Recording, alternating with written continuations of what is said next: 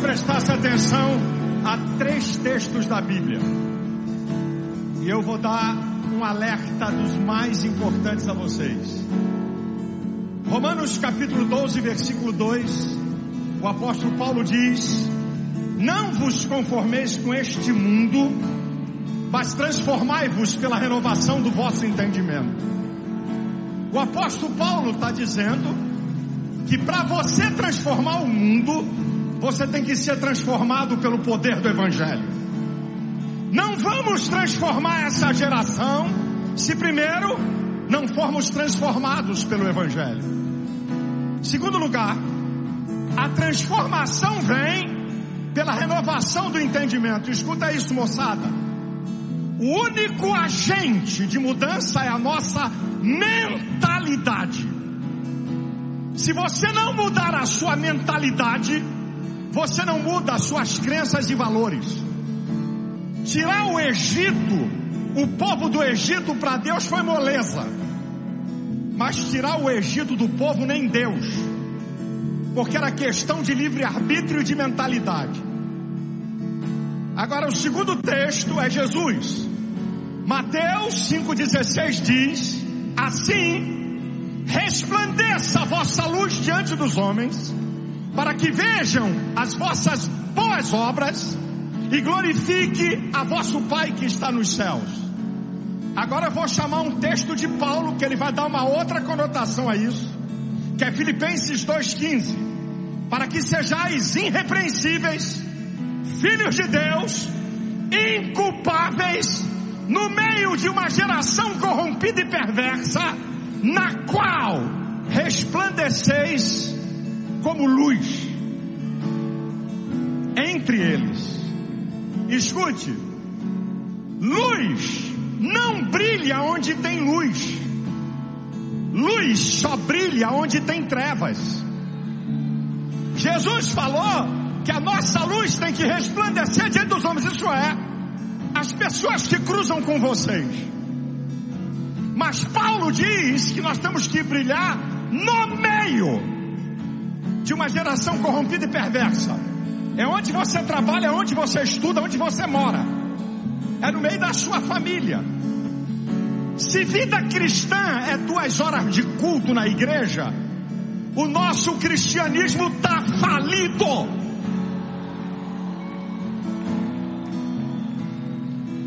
Agora eu quero dar um alerta, eu queria que vocês aguçassem o ouvido. Aguste o ouvido que eu vou tentar falar cuidadosamente.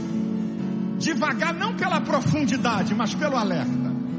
Escutem com atenção, por favor, absoluta.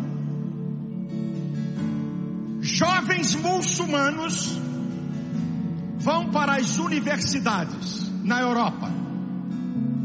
Passam lá entre 5 a 10 anos.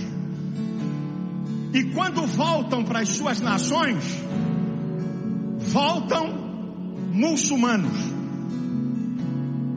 Nada muda a crença e valores deles. Agora escute. Jovens evangélicos brasileiros estão indo para as universidades. Três meses depois, Três, de ouvir professor humanista, ateísta e esquerdopata.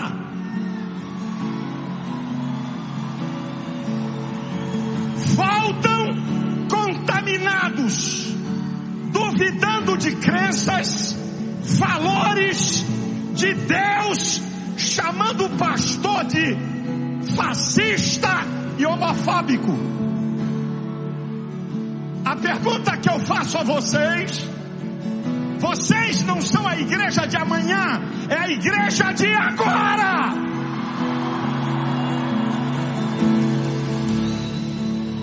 E eu pergunto a vocês: como é que um jovem evangélico vai para uma universidade e três meses depois estão negando a eficácia do evangelho?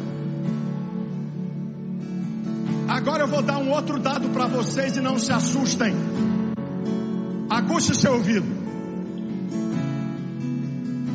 O movimento muçulmano vai do radical para o mais radical.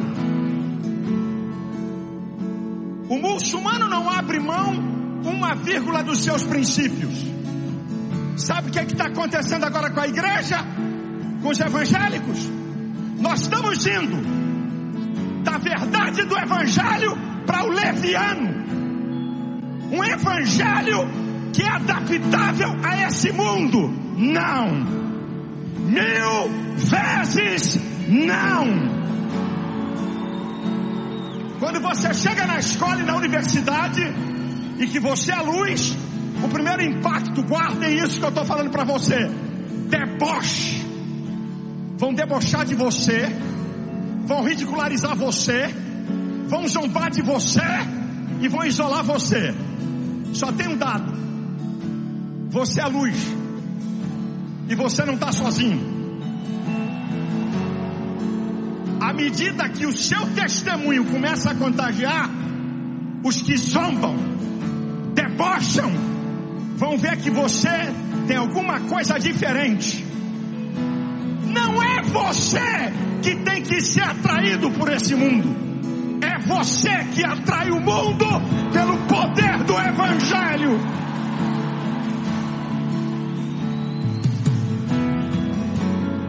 Quando eu pego a Bíblia e vejo um garoto chamado Daniel, que entre 15 e 17 anos, a mais de dois mil quilômetros da sua cultura, língua e nação, e no meio de um império fenomenal chamado Babilônia, ele decide: eu não vou me contaminar.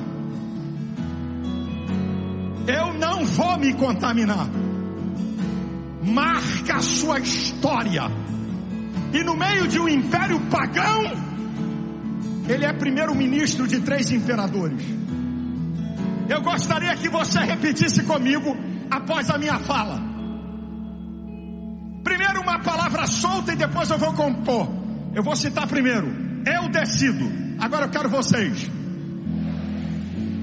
Não, mais uma vez. Eu vou falar e vocês vão replicar imediatamente. Eu vou dizer primeiro. Eu decido.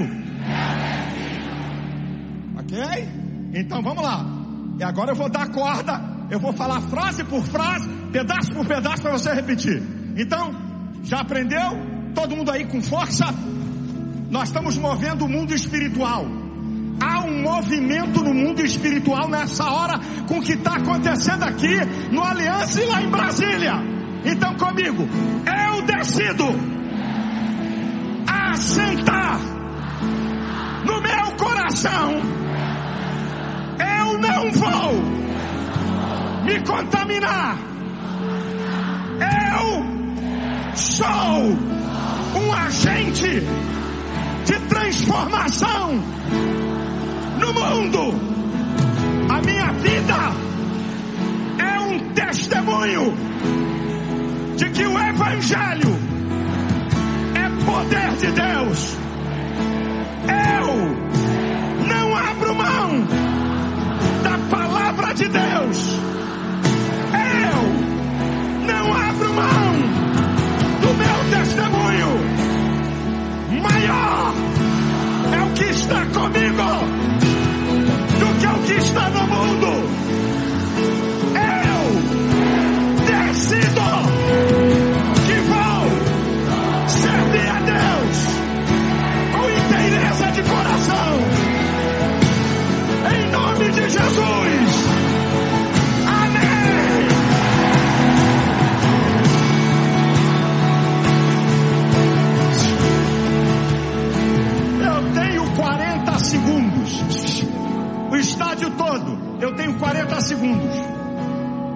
Fazer uma ola